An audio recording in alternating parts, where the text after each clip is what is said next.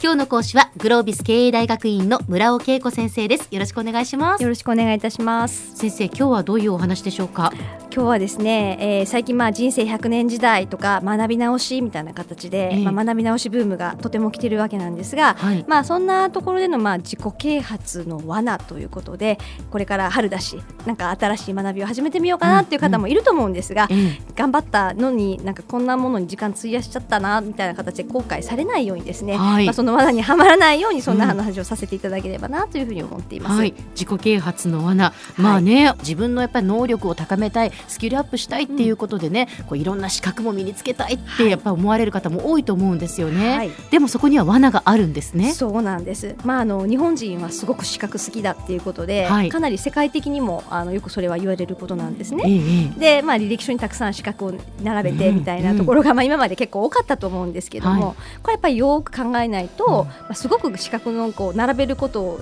に意識を使ってしまって時間を使ってしまって、でもそれって市場価値何もないんですよって言ったらこれは一体何だったんだってことにやっぱりなっちゃいますんであそうですねそもそも資格とは何かっていうことからよく考える必要があります。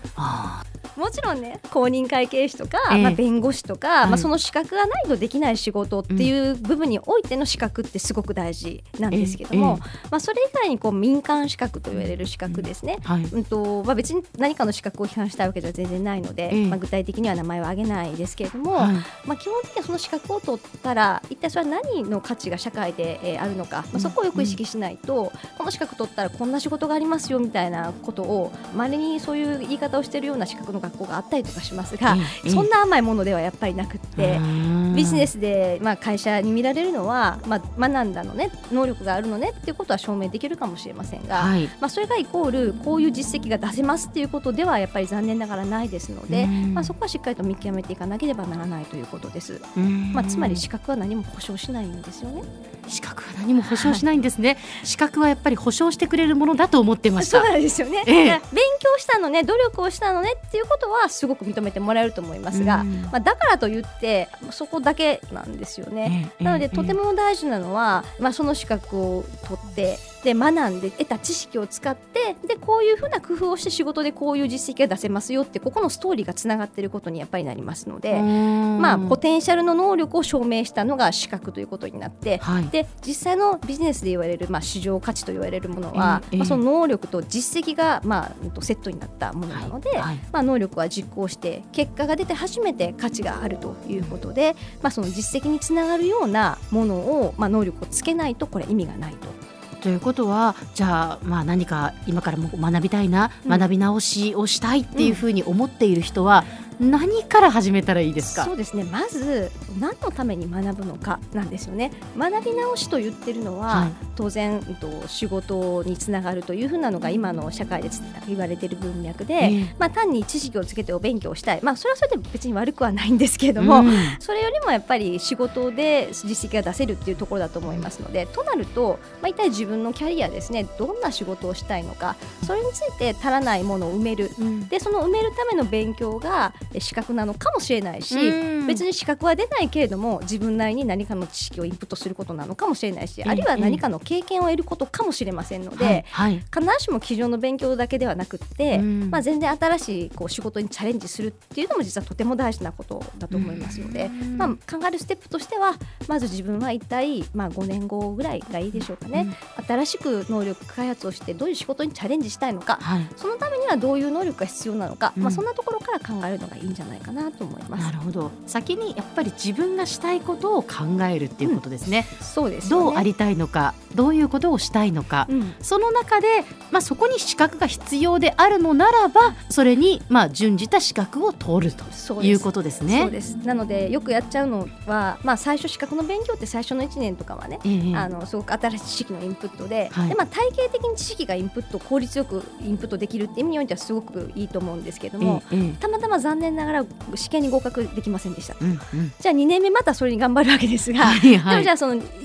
目以上の成長幅があるかっていうと多分ないんですよね。はい。まあ、そうなっていくと、うん。まあ、その資格がなければできない仕事なんだったら頑張らないとダメですが、知識のインプットとしての資格の勉強だとすると、まあ、別に合格するかしないかはどうでもいいことだったのかもしれないのでなるほどということになります。ね。で、まあ、やっぱり陥りがちな自己啓発パターンというふうなところで、まあ、はい。3つぐらい典型的なパターンがあります。ええ。まあ、1つ目、まあ、割り切り決めつけパターンというふうに言ってますけれども。割り切り決めつけパターン。はい。まあ、自分は今の専門性だけで生きていくと決めつけちゃって、うん。もう割り切ってしまっていると。で、まあ、その場合はですね、まあ、狭い分野では強みを発揮することができるんですけれども、まあ、その他いろんなこう広い多くの場面とかでは力を発揮できないですし、まあ、あるいはその分野がまるっとそれこそこの先 AI に取って代わられちゃいますっていうことが起こっちゃった時にはですね、はい。えーもう何もできなくなっちゃうということになっちゃいますので、まあ、このパターンがまず一つ目のパターンです。はい。それから中途半端なパターンということで、ええ。とにかく目についた分野とか領域とか、まあ、友達がこれ面白かったよって言ったからじゃあ私もやってみようみたいなそんな感じで飛びついちゃいますっえ。えてものです。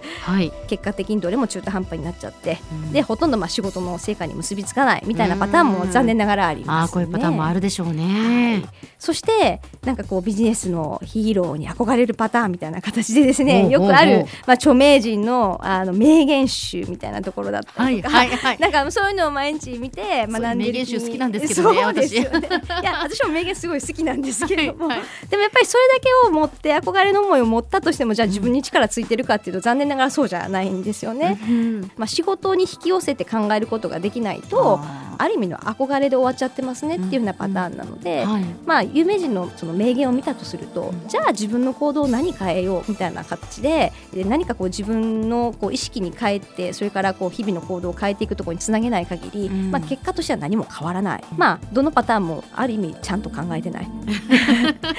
視野狭窄になっちゃって、まあ、ちゃんと考えてないというふうな形もでもまあ表現できるんじゃないかなというふうに思います。なるほど、まあ、割り切り決めつけパターン中途半端パターンビジネスのヒーローへの憧れるパターン、主にこう3つのパターンというのが陥りやすい自己啓発っていうパターンなんですね。そうですね、ねえでは先生今日のまとめをお願いします。はい、学び直し自体はおそらくこの先とても重要な考え方なんですけれども一方でやっぱり自分の将来の会いたい姿、まあ、それからまあ現状をちゃんと理解してということをしないと意味がなくなっちゃいますのでまずはそういった重要なご自身のキャリアを考えた上でどんなスキルを身につけるべきなのかそんなところをぜひ意識いただきたいなと思います。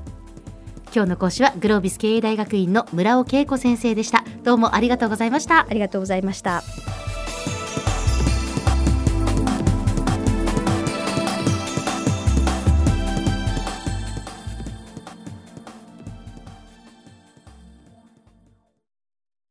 QT PRO は通信ネットワーク、セキュリティ、クラウドなど QT ネットがお届けする ICT サービスです。九州中に展開した光ファイバー網を基盤に一番身近なビジネスパートナーとして九州の企業自治体の皆様をサポートします。詳しくは QT プロで検索を。